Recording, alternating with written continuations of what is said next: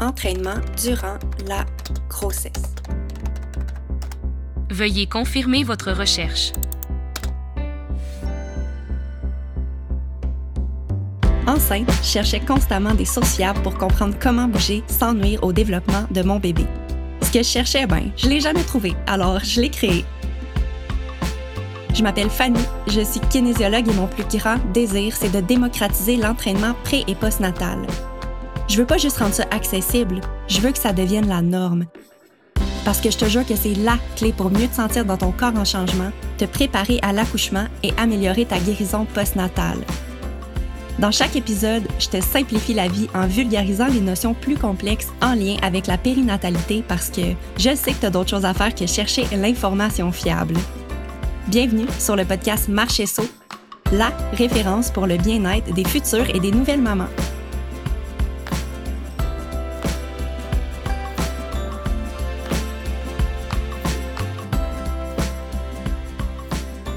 Allô les mamans et les futures mamans.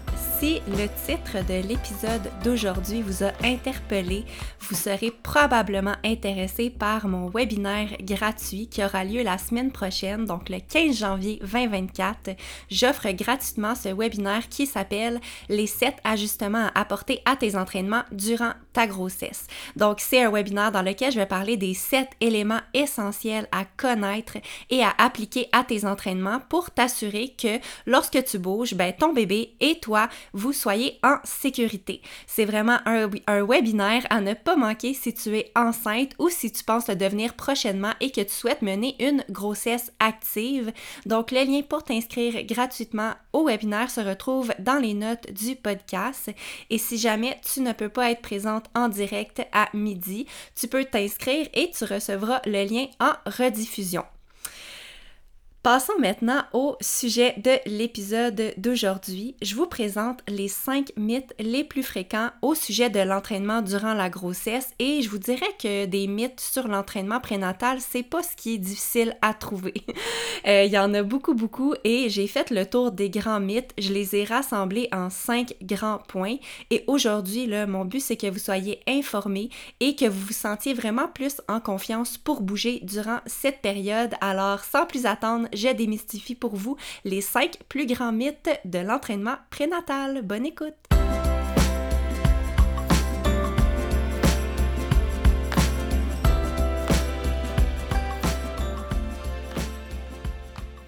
Donc, je vous présente euh, ces cinq mythes. Et là, vous allez voir, il n'y a pas nécessairement d'ordre précis dans les mythes que je vais présenter. Par contre, je commence avec ce premier mythe parce qu'il est en lien avec le premier trimestre, donc le tout début de la grossesse. Et euh, ce mythe, c'est il ne faut pas commencer de nouveaux sports au premier trimestre. En fait, c'est normal que ce soit un mythe parce que c'est moi-même un apprentissage que j'ai fait lorsque j'étais au bac il y a une dizaine d'années.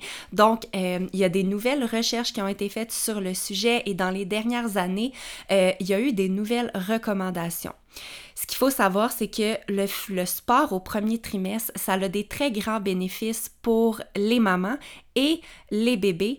Et euh, ce, même si ces mamans-là étaient inactives à la base. Donc, il n'y a pas de risques qui sont associés à l'ajout d'une nouvelle pratique sportive. En fait, ça n'augmente pas les risques de faire une fausse couche. Au contraire, comme je disais, faire du sport dans le premier trimestre, ben, ça diminue plusieurs risques de santé chez la femme, comme on, le connaît déjà, le diabète de grossesse, l'hypertension, et ça améliore également le développement du fœtus. Alors, c'est important de savoir que c'est une fausse croyance de penser que on doit être sédentaire au premier trimestre pour s'assurer que le fœtus s'accroche. Et ça, c'est vraiment quelque chose qui revient souvent. J'ai souvent des femmes qui m'écrivent pour me dire Bon, Fanny, maintenant je suis rendue au deuxième trimestre, je vais commencer, mon bébé est bien accroché. C'est vraiment, vraiment répandu comme croyance. Puis je veux vraiment m'assurer aujourd'hui que vous compreniez bien que c'est une fausse croyance. Donc, même si à la base, t'es pas quelqu'un qui est active, c'est super bénéfique pour toi de commencer à bouger.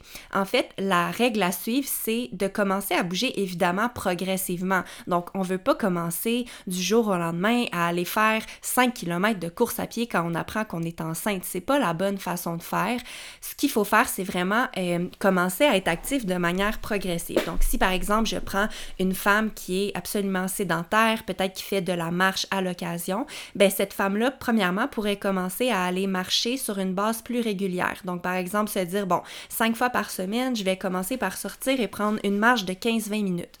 Et là, au fil des semaines, si la marche est une activité que la femme apprécie, évidemment, ben les marches peuvent devenir de plus en plus longues si c'est agréable et tranquillement, ben on peut commencer à intégrer de l'entraînement cardiovasculaire autre. Donc, par exemple, un appareil, euh, cardio comme du vélo stationnaire, comme euh, une, aller faire une randonnée en forêt pour augmenter notre euh, fréquence cardiaque davantage.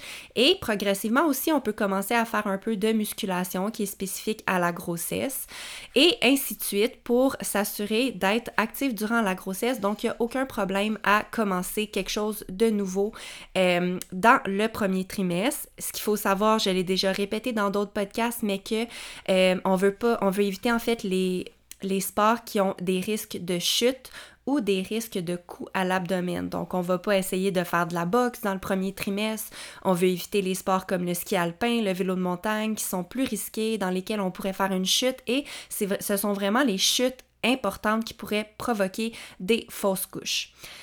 Ce qui m'appelle, ce qui m'amène, à mon deuxième point, donc le mythe numéro 2, qui est seuls les sports à faible impact sont adaptés à la grossesse. Ça aussi, c'est quelque chose que j'entends très souvent. Les femmes pensent que pour être actives dans, leur grossesse, il faut que ça soit à faible impact. Ce qu'il faut savoir, c'est que ces sports-là qui sont à faible impact, comme par exemple la marche, la natation, euh, le vélo stationnaire, ce sont des activités qui sont tout à fait adaptées à la grossesse par contre, ce n'est pas parce qu'un sport comporte des impacts que ce n'est pas adapté à la grossesse. Donc, euh, j'ai juste de mentionner qu'évidemment, il ne faut pas qu'il y ait des risques de chute, mais si on prend par exemple le sport avec impact comme la course à pied, comme euh, les sports qui nécessitent un déplacement à la course, euh, c'est des sports qui sont adaptés à la grossesse et qui n'augmentent pas le risque de fausse couche. Ce qu'il faut savoir, c'est que aller faire de la course à pied quand on est enceinte, ce n'est pas quelque chose qui va avoir un impact impact sur notre bébé. Le bébé est très bien installé dans notre ventre, il est bien protégé par euh, l'utérus, euh, il y a tout ce qu'il faut pour bien survivre et c'est pas le sport qui va aller provoquer une fausse couche. Donc c'est pas parce qu'on fait une petite course à pied, c'est pas des choses qui sont dangereuses. Euh, autre chose comme par exemple faire des, sauts à la corde, faire de l'aérobie, tout ça c'est sécuritaire. Ce qu'il faut comprendre, c'est que souvent en deuxième moitié de grossesse, quand on est au deuxième ou troisième trimestre, ben en fait, il y a des avantages à faire la transition vers des sports avec impact, vers des sports à faible impact afin de protéger notre corps en tant que maman. Donc, pour protéger notre plancher pelvien, c'est souvent favorable de se diriger progressivement vers du low impact pour permettre à notre plancher pelvien de bien faire son travail qui est de supporter le poids du bébé et nos organes durant la grossesse. Donc le plancher pelvien est à la base de ton tronc et plus la grossesse avance, plus son travail va être à temps plein parce que à, chaque moment où est-ce que tu es assise en position debout, en déplacement lorsque tu marches, le plancher pelvien travaille plus fort qu'à l'habitude parce qu'il y a un poids qui est constant sur lui. Donc le plancher pelvien qui travaille extrêmement fort va progressivement euh, devenir plus plus endurant. Par contre, si on fait des sports à haut impact lorsque notre ventre devient plus lourd, comme par exemple dans le troisième trimestre, ben ce que ça fait, c'est que ça fait, ça met une charge supplémentaire sur le plancher pelvien et parfois ça peut provoquer des euh, symptômes ou des désagréments comme avoir euh, des douleurs au niveau du plancher pelvien, sentir que c'est plus lourd en fin de journée ou euh, un symptôme fréquent qui est pas normal, c'est avoir des fuites urinaires. Donc, sois attentive si tu es quelqu'un qui aime faire des sports à impact élevé, si tu sens que ton plancher pelvien euh, ne, ne, prend pas bien l'activité, si tu sens que ça, de, ça, ça, devient plus difficile pour lui de supporter les impacts, ben tranquillement, je te conseille de te diriger vers les sports à plus faible impact, comme par exemple si tu es quelqu'un qui fait de la course à pied, ben ce que tu préfères, c'est commencer par fragmenter tes sorties de course. Donc par exemple, si on prend un 5 km, si tu es habitué de sortir faire un 5 km de course, ce que tu pourrais faire, c'est euh, faire euh, environ 500 mètres de course, marcher pour 200 mètres et ainsi de suite pour diminuer la pression que tu mets sur ton plancher pelvien. Donc peut-être que pour un certain temps, euh, tu vas t'adapter de cette manière-là et éventuellement peut-être que tu vas pouvoir mettre plus de marches et moins de courses et ainsi de suite. Donc c'est un peu comme euh, l'inverse de ce qu'on fait quand on vient juste d'accoucher puis qu'on veut retourner vers la course, mais on le fait à l'inverse, donc euh, on court de moins en moins et on marche de plus en plus. Et éventuellement, ben, ça peut être de la marche, ça peut être d'autres activités que tu viens inclure pour accommoder plancher pelvien. Donc, ça fait le tour du mythe numéro 2. On se dirige tout de suite vers le mythe numéro 3 et honnêtement, je pense que c'est le mythe le plus commun de, euh, en lien avec l'entraînement durant la grossesse. Et le mythe, c'est il ne faut pas faire de renforcement abdominal quand on est enceinte. Et ça aussi, je l'entends souvent. Euh, parfois, je vais entendre une influenceuse qui est habituée de s'entraîner dire Ah oui, je continue à m'entraîner, mais j'ai éliminé tout, tout, tout, qu'est-ce qui, qui était le renforcement abdominal. sais. Ça, c'est vraiment euh, adapté notre entraînement sans être consciente de euh, pourquoi on le fait, sais, vraiment. Là. Donc, je veux vraiment que ça soit clair et euh, je veux vraiment vous expliquer qu'est-ce qu'on peut faire et qu'est-ce qu'on ne peut pas faire en lien avec le renforcement abdominal. Donc, c'est une fausse croyance de croire qu'il faut arrêter à 100% tous les exercices de renforcement abdominal parce que non, en fait, c'est vraiment utile de continuer à renforcer nos abdominaux, mais c'est très important de continuer à le faire de la bonne manière. La raison pourquoi c'est important, c'est parce que quand on bouge dans notre quotidien, nos abdominaux sont utiles et vont nous permettre de, mieux bouger, de protéger notre dos, de, de, de prévenir les blessures. Donc, c'est super important de continuer à bien les travailler.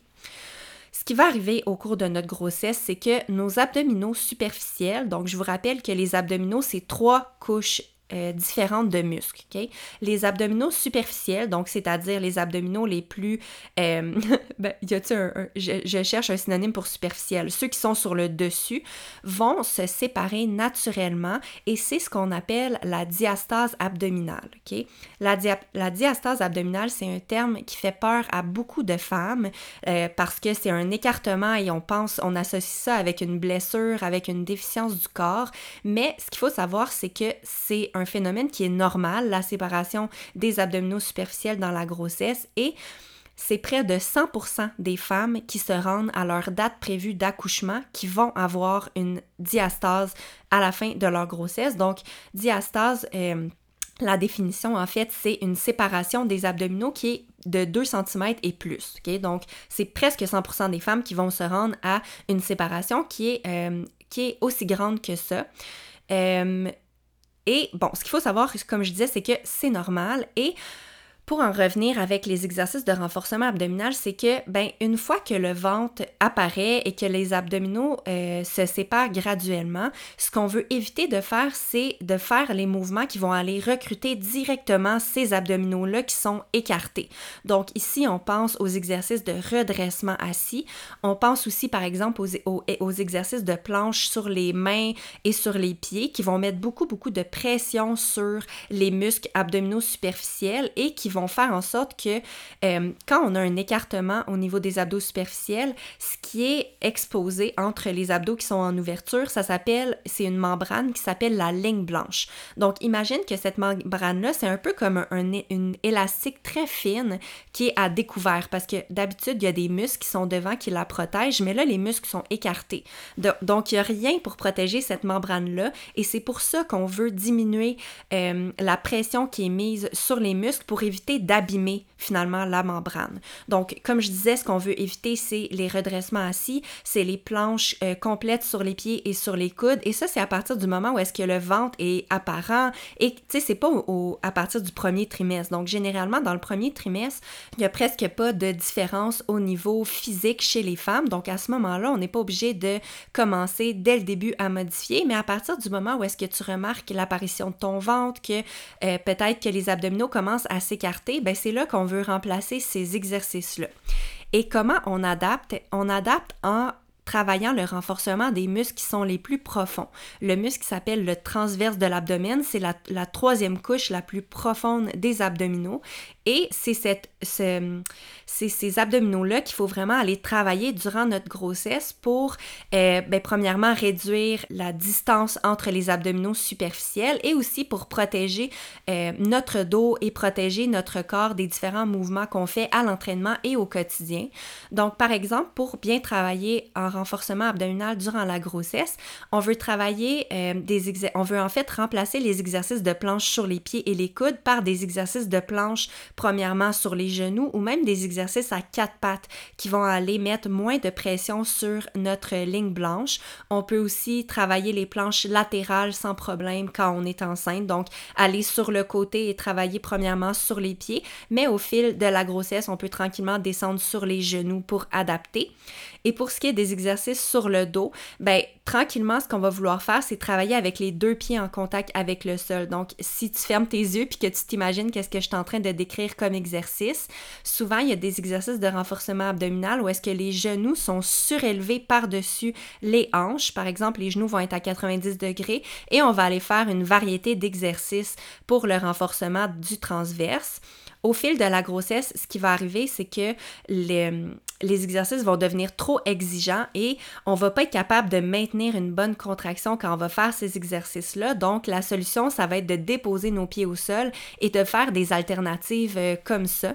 En fait, ce qu'on veut faire, c'est vraiment, lorsqu'on est enceinte, c'est apprendre à bien engager notre plancher pelvien et nos abdominaux profonds pour protéger la ligne blanche qui va être à découvert et pour vraiment aller renforcer la bonne, euh, la, la bonne tranche d'abdominaux, donc les abdominaux profonds. Et euh, en fait, je sais que c'est assez vague quand je l'explique sur un podcast parce qu'on se voit pas présentement, mais euh, sache que c'est l'un de mes enseignements principaux dans le programme Grossesse Active. Et je crois pas l'avoir dit encore euh, dans le podcast, mais le programme Grossesse Active 2.0, donc la version numéro 2 de mon programme le plus vendu chez Marchesso, sort la semaine prochaine, le 15 janvier. donc, comme je disais, c'est vraiment l'un de mes enseignements les plus importants dans le programme, t'enseigner à bien engager tes abdominaux, puis t'enseigner vraiment à adapter le renforcement muscul euh, le renforcement abdominal dans ta grossesse. Donc voilà pour le mythe numéro 3. Mythe numéro 4, c'est euh, en lien avec l'entraînement cardiovasculaire et c'est le mythe qu'il ne faut pas dépasser un rythme cardiaque de plus de 140 battements par minute. Ça, c'est une recommandation que je vois euh, de temps en temps apparaître sur des sites web où il y a certaines personnes qui véhiculent cette information-là. Ce que je pense en, lien avec cette, euh, cette, information-là, c'est que c'est vraiment très, très, très général et c'est peu précis euh, parce que la fréquence cardiaque de quelqu'un, c'est quelque chose qui va énormément en fonction de beaucoup de facteurs. Donc, par exemple, en fonction de l'âge de la femme, en fonction du type d'exercice qui va être effectué et même en fonction de sa forme physique et de son expérience passée en entraînement, la fréquence cardiaque de base et la fréquence cardiaque à l'exercice va être très variable d'une femme à l'autre. Donc, le fait de recommander une fréquence cardiaque cible pour l'ensemble de la population, c'est quelque chose qui est trop vague selon moi et selon plusieurs études qui ont été faites. Et euh, quand il est question d'entraînement cardiovasculaire, ce qui est recommandé présentement de nos jours, dans les plus récentes études, c'est de suivre le test de la parole. Et le test de la parole, c'est d'être capable de parler en bougeant.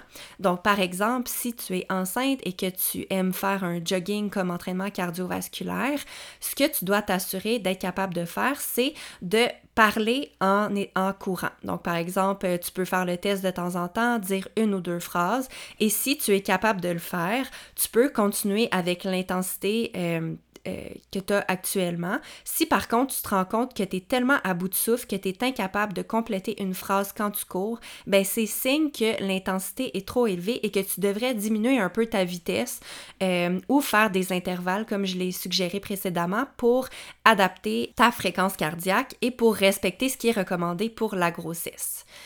Donc, c'est un mythe de penser qu'il faut respecter le 140, respecte plutôt le test de la parole de la parole, pardon, et ça m'amène à parler de pression artérielle parce que si tu n'as pas encore eu de rendez-vous médical, parce que la pression artérielle va être prise normalement à chaque rendez-vous médical que tu vas avoir durant ta grossesse. Mais si jamais tu es une fille qui est active et que tu es enceinte, ce serait une bonne idée de garder un œil sur ta pression artérielle et de la prendre de manière quand même assez fréquente jusqu'à temps que tu aies tes rendez-vous de suivi parce qu'une une pression euh, artérielle qui est élevée et qui est supérieure à 140 battements sur 90, ça serait une pression artérielle qui serait problématique, donc ça serait une contre-indication à l'exercice. Donc à ce moment-là, si tu prends ta pression et que tu te rends compte qu'elle est élevée, ce serait important que tu consultes ta médecin avant de poursuivre l'activité physique. Si tu prends ta pression et qu'elle est de 120 sur 80 ou un peu plus basse ou légèrement un peu plus haute, c'est une pression artérielle qui est euh, considérée comme santé et il euh, n'y a aucun risque à faire de l'activité physique. Donc, des fois, euh, on parle beaucoup de la fréquence cardiaque, mais on parle peu de la pression artérielle et l'hypertension de grossesse, c'est quelque chose qui est assez dangereux et c'est quelque chose qu'il faut surveiller. Donc, ce serait important de garder un œil sur ta pression.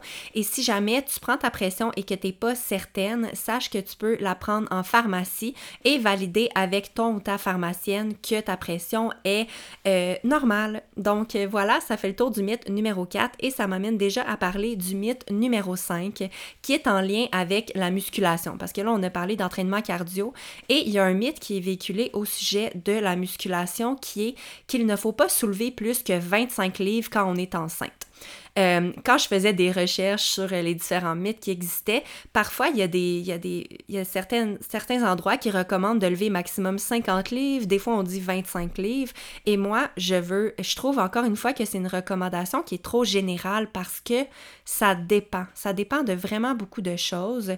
Euh, encore une fois, c'est quelque chose qui s'applique moins aux femmes qui ont un certain bagage en entraînement. Et tout dépend de ta capacité à maîtriser l'augmentation de la pression interne. Et là, je sais que c'est un terme qui est peut-être difficile à comprendre. Alors, j'ai un exemple pour vous illustrer c'est quoi l'augmentation de la pression euh, interne. OK? Donc, imagine, euh, imagine-toi en train d'éternuer. Qu'est-ce qui arrive quand tu éternues? C'est que dans ton ventre, il va y avoir une augmentation de la pression. Et normalement, quelqu'un qui éternue a une capacité à engager son plancher pelvien de manière naturelle ou de manière volontaire pour éviter d'avoir une fuite urinaire. Cependant, si tu éternues et que ta pression dans ton ventre augmente et que ton plancher pelvien est relâché, ce qui peut arriver, c'est d'avoir une fuite urinaire?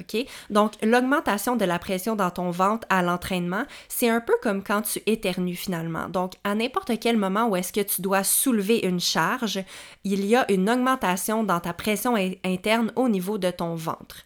Et lorsque tu soulèves un poids et que tu engages correctement ton plancher pelvien et tes abdominaux, ben en fait, il ne devrait pas avoir de symptômes et la charge est donc dite adaptée. Par contre, si ton, lorsque tu soulèves une charge, peu importe que ce soit enceinte ou pas enceinte, et que tu te rends compte que tu as une fuite urinaire ou que tu as une lourdeur au niveau pelvien, des inconforts, ça veut dire que c'est une charge qui est trop lourde. Donc, euh, au sujet de la grossesse et de c'est quoi les charges qui seraient adaptées pour toi, ben la charge en tant que telle est pas tellement importante. Ce qui est important de connaître, c'est c'est quoi la charge présentement que tu es capable de soulever en maîtrisant une un bon engagement pelvien et abdominal pour ne pas avoir de symptômes ni de fuite urinaire. Donc, j'espère que c'est clair à ce niveau-là euh, pour le mythe numéro 5. Donc, il n'y a pas nécessairement euh, de charge de 25 livres à respecter en autant que tu sois capable de bien exécuter ton mouvement. Donc, euh, ça m'amène à faire un recap de, des différents points que j'ai nommés aujourd'hui, juste pour que si jamais tu veux revenir à ce podcast-là à, la fin du podcast et revoir vraiment c'était quoi les différents mythes, tu peux peut-être les noter aussi si tu es en voiture puis euh, tu veux juste revenir à, à ce moment-là dans le podcast. Donc, petit recap des apprentissages qu'on a fait aujourd'hui ensemble. Premièrement, c'est important de savoir qu'on peut débuter un sport au, premier trimestre, même si on était sédentaire, sauf euh, il faut, c'est important d'éviter les sports qui ont des risques de chute et de coups.